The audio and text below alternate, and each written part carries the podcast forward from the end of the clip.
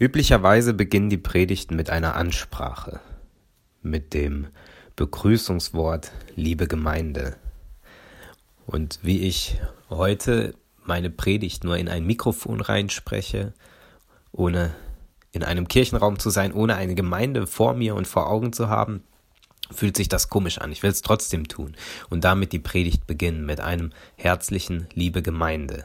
Weil ich glaube, dass wir, auch wenn wir räumlich getrennt sind und uns wahrscheinlich in den nächsten Wochen daran gewöhnen müssen, so Gemeinde, so Predigt, so Glauben zu erleben, räumlich getrennt zu sein, dass wir doch miteinander verbunden sind durch den Glauben, durch den Glauben an Jesus Christus.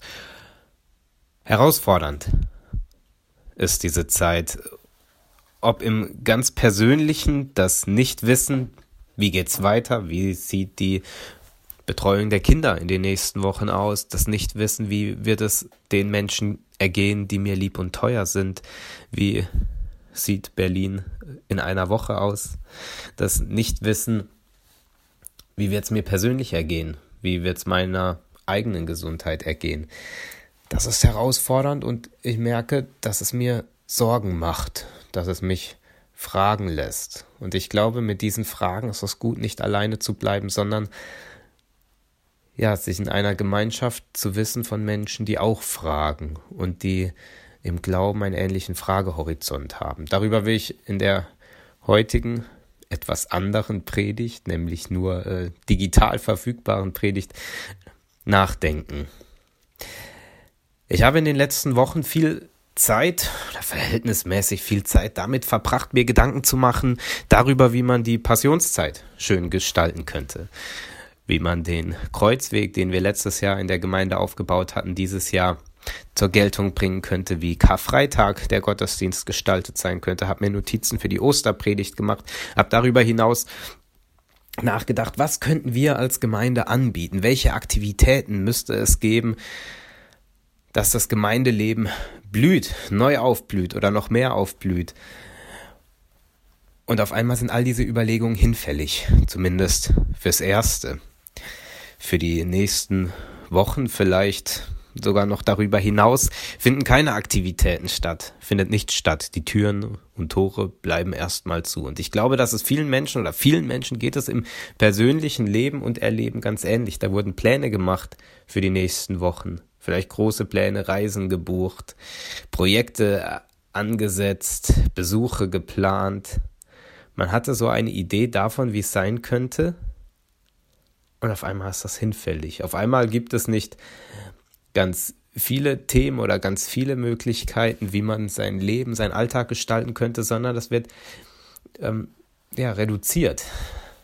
Ein Thema ist beherrschend, die Frage, wie lässt sich der Virus vielleicht eindämmen? Wie lässt sich die Situation hier in Berlin, hier in Deutschland, hier überall auf der Welt so gestalten und so handeln, dass das Gesundheitssystem damit klarkommt?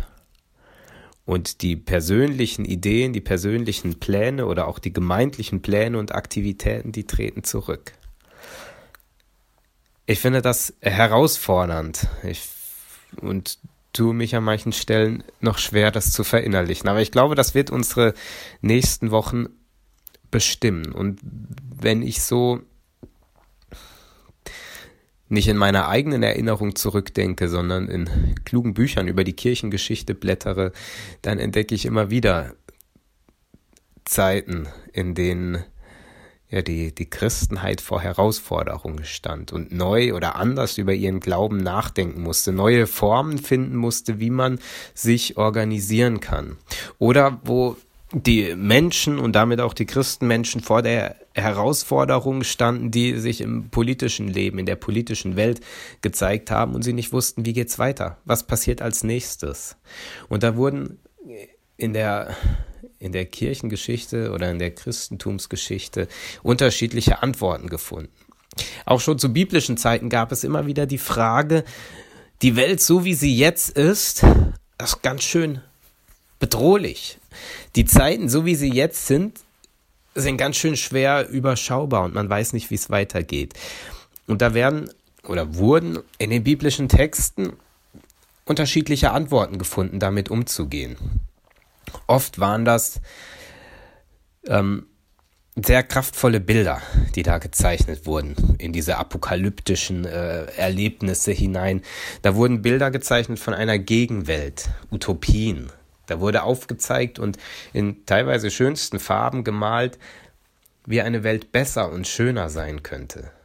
Im Alten Testament lesen wir da äh, unter anderem bei Jesaja ganz wunderbare ähm, Utopien einer gerechten, einer guten, einer friedlichen Welt. Im Neuen Testament haben wir auch solche Texte, wo in die Schwierigkeiten des Jetzt hinein, in die Bedrohungen durch das römische Reich damals hinein, Bilder gemalt werden von einer Welt, die ganz anders ist, in der es kein Tod, kein Leid, keine Krankheit mehr gibt.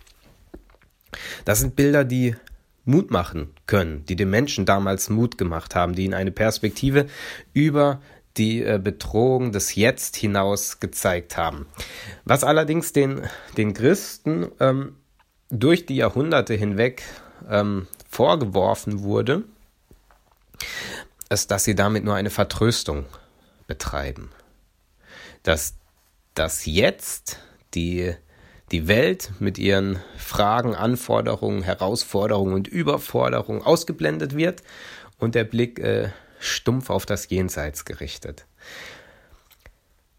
Ich glaube, bisweilen war an diesen Vorwürfen etwas dran ähm, und bisweilen ging die auch am, am, über das Ziel hinaus. Denn so ein Bild von einer Welt, wie sie anders sein könnte, kann auch für das Hier und Jetzt Kraft und Mut und Befähigung zum Handeln sein. Es kann aber auch äh, in ein Standby-Modus versetzen, der nur noch wartet, dass der jüngste Tag kommt und dann alles schön wird. Der Predigtext, der in der Perikopenordnung für den heutigen Sonntag vorgeschlagen ist, der nimmt eine andere Perspektive ein eine ganz andere, die finden wir auch immer wieder im Neuen Testament. Eine ganz starke Jetzt-Perspektive. Die entdecken wir bei Jesus immer wieder, wenn er davon spricht, dass er sagt, jetzt ist das Reich Gottes angebrochen. Jetzt gilt es. Jetzt ist die, äh, die Herausforderung, sich zu verhalten, sich zu entscheiden, dem äh, ins Reich Gottes mit einzustimmen. Das sind bisweilen ganz schön verstörende Texte, weil die alles andere ausblenden und nur noch das Jetzt und das Heute und das Hier in den Fokus stellen. Ich lese den Text, den ich genauso empfinde. Also ein bisschen verstörend, ein bisschen herausfordernd und ein bisschen überfordernd. Und dann möchte ich ein, zwei Gedanken dazu teilen. Der Text steht in Lukas 9 und das sind die Verse 57 bis 62.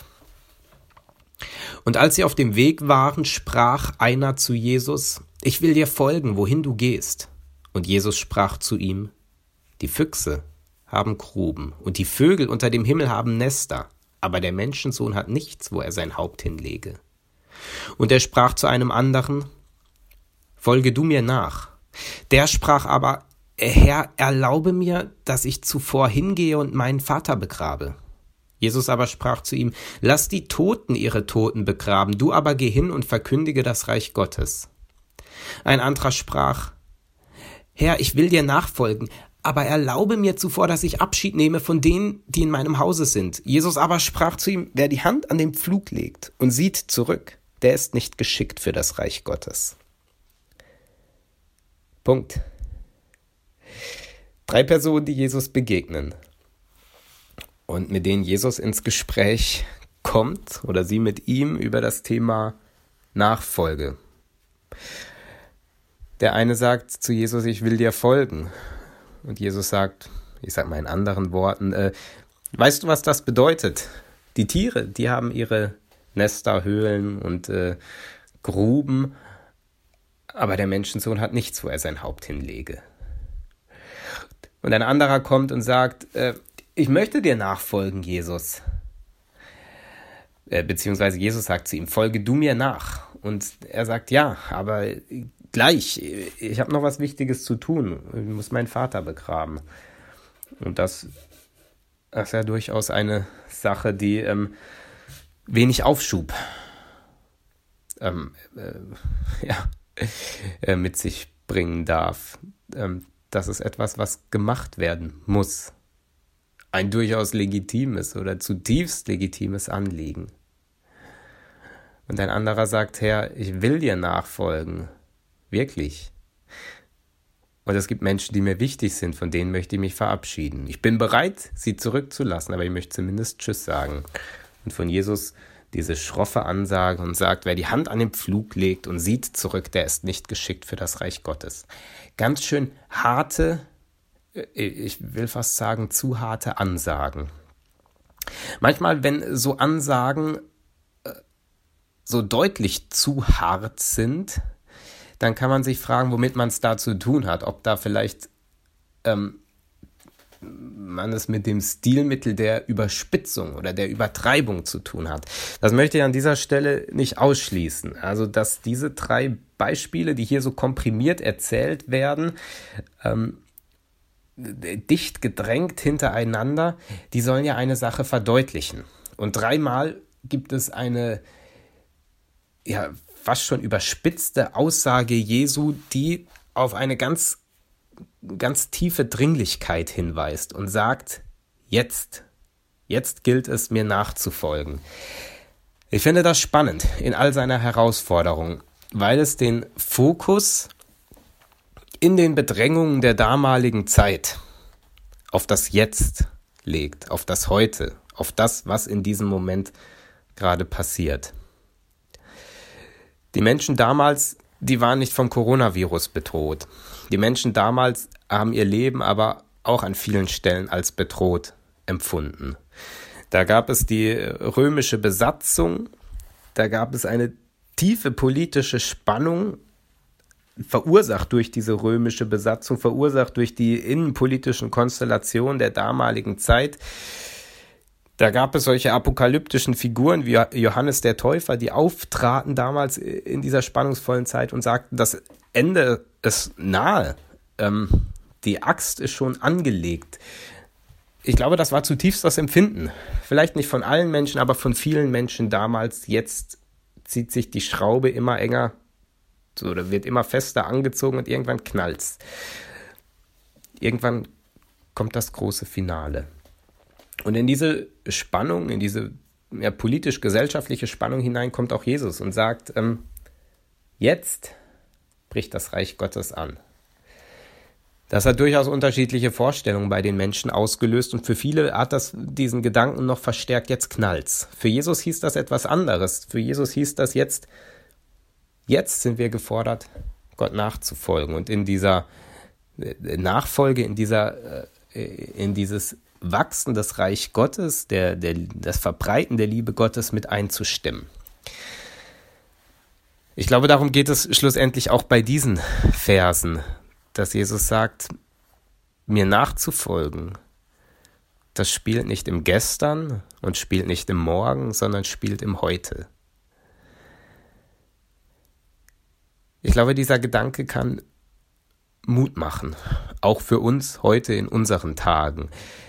Wir sind nicht von den Römern besetzt, aber wir erleben gerade, wie Dinge, die auf dieser Welt passieren, kleine Viren, großen, große Veränderungen, großen Schaden anrichten. Und wir merken, dass das Leben, wie wir es leben, ist brüchig. Unsere Zukunftspläne, das, was wir vielleicht für morgen geplant haben, das ist brüchig. Am Donnerstag und Freitag, da habe ich noch für äh, Gottesdienst geplant und an, an Dingen gearbeitet für einen Gottesdienst, den wir in kleinerer Form überlegt hatten zu feiern und gesagt haben, wenn wir diverse Plätze freilassen, dann könnten wir doch feiern. Dann reduzieren wir die Ansteckungsgefahr. Und wir haben hin und her überlegt, als Gemeindeleitung. Ist das vertretbar, ist das nicht vertretbar und haben alle mit uns gerungen. Und schon am Samstagabend wäre es hinfällig gewesen, weil da das Verbot kam, dass äh, Veranstaltungen abgesagt sind. Unsere Pläne, merken wir, sind im Moment sehr kurzfristig. Das merkt auch der Berliner Senat und deshalb justieren sie immer wieder nach. Äh, Ende der Seitenbemerkung. So ist das menschliche Leben. Es spielt im Heute. Und ich glaube, diese Zeit, diese Zeit vielleicht auch der Sorge und des äh, vielleicht Ängstigens für manche, die wirft uns ganz stark auf das Jetzt. Was ich gestern hatte, das zählt heute gar nicht mehr so viel. Ob ich gestern gesund war, ist keine Garantie, dass ich morgen gesund bin. Mir fällt diese Perspektive nicht leicht. Da merke ich, wie sehr ich doch äh, Sicherheit mag. Eine Sicherheit, die weiß, was gestern war, eine Sicherheit, die so ziemlich abschätzen kann, was morgen kommt. Und natürlich weiß ich und wusste ich immer, äh, was die Zukunft bringt. Na, man weiß es nicht. Wenn die Welt ihren geordneten, geordneten und geregelten Gang nimmt, dann weiß man es aber doch ziemlich genau. Deshalb führen wir ja alle Kalender und schreiben Termine rein und ich äh, habe in meinem Kalender äh, Uhrzeiten mit angegeben, weil ich weiß, an diesem Datum, um diese Uhrzeit, nicht fünf Minuten früher, nicht fünf Minuten später, sondern genau um diese Uhrzeit treffe ich mich mit dieser Person und meistens klappt es. Die, in den allermeisten Fällen ähm, hält man sich tatsächlich beinahe auf die Minute genau an den Termin. Weil eben doch vieles im Leben planbar ist. Und auf einmal passiert etwas und das Leben wird nicht mehr planbar. Und man schaut auf Sicht, auf das Jetzt, auf das Greifbare. Ich glaube, Jesus verweist die Menschen, die da zu ihm kommen. Und ob er sie anspricht oder sie ihn ansprechen, verweist er auf das Jetzt. Sie sagen aber, Jesus, ich habe noch wichtige Aufgaben. Und Klammer auf, das waren wirklich wichtige Aufgaben, Klammer zu. Und Jesus sagt, jetzt, Nachfolge findet hier und heute statt. Und der andere sagt, Jesus, ich will dir nachfolgen. Ich bin in Beziehung, da möchte ich Tschüss sagen. Und Jesus sagt, nach hinten schauen geht nicht. Nachfolge ist hier, jetzt, heute. Es hat fast schon etwas äh, Fieses, beinahe. Aber ich glaube, darum geht es nicht, sondern ich glaube, es geht um diese Reduzierung auf das, was im Moment ist. Auf die Aufforderung, folge mir jetzt nach. Wir sind, ich habe es ausgeführt, in einer Zeit, wo auch das Jetzt ganz entscheidend wird. Und vielleicht ja, gilt es für uns neu zu fragen, was heißt das, jetzt zu leben? Wertzuschätzen für das, was jetzt im Moment ist. Jetzt einen Blick zu entwickeln oder zu haben für die Menschen, die unsere Hilfe bedürfen. Und das nicht zu verschieben auf morgen oder zu schwelgen im Gestern. Ich finde das herausfordernd. Die Geschichte bekommt nochmal ein, eine Erweiterung sozusagen, wenn man in das nächste Kapitel schaut und fragt, was kommt denn danach? Danach schickt Jesus seine Jünger los. In Zweierteams. Und sagt, geht, zieht umher in die Städte, bringt den Menschen Frieden. Und wenn sie euch nicht haben wollen, dann zieht weiter. in dieser Reduzierung auf den Moment, in dieses Beiseitelegen von morgen und gestern, da steckt, glaube ich, der Auftrag drin, dass Jesus uns sendet, dass er sagt, geht los. Es gibt einiges zu tun. Heute. Füreinander. Wenn ich auf mich schaue und auf mein Leben schaue, dann weiß ich, dass ich in normalen Zeiten, in planbaren Zeiten nicht so denke. Nicht so dringend und drängend. Da schreibe ich mir To-Do-Listen und dann werden die Sachen nach Dringlichkeit organisiert und vieles kann man auf morgen oder übermorgen verschieben. Der Besuch, den kann ich noch nächste Woche machen. Dieses kann ich dann machen und das äh, wird erstmal auf unbestimmt verschoben und in der Vergangenheit habe ich schon dieses und jenes gemacht.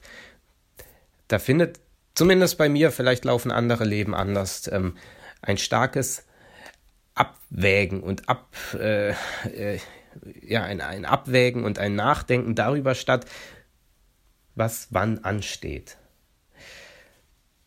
Das ist ein Luxus. Und Jesus spricht zu Menschen in einer Zeit, wo er sagt, diesen Luxus haben wir nicht sondern es gilt jetzt zu handeln.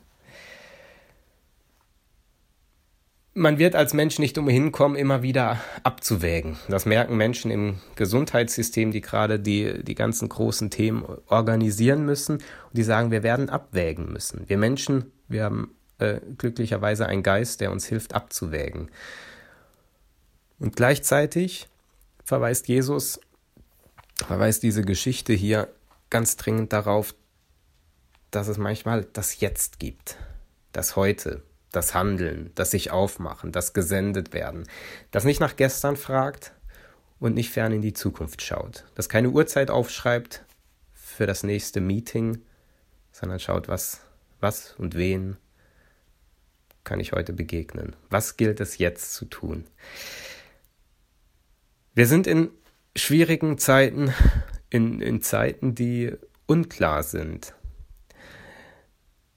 In ja, in diesen unklaren Zeiten, da wünsche ich uns allen ganz viel von dieser Jetzt-Perspektive, die dankbar ist für das, was jetzt ist und die den Mut hat zu sagen, okay Jesus, da komme ich jetzt mit. Amen.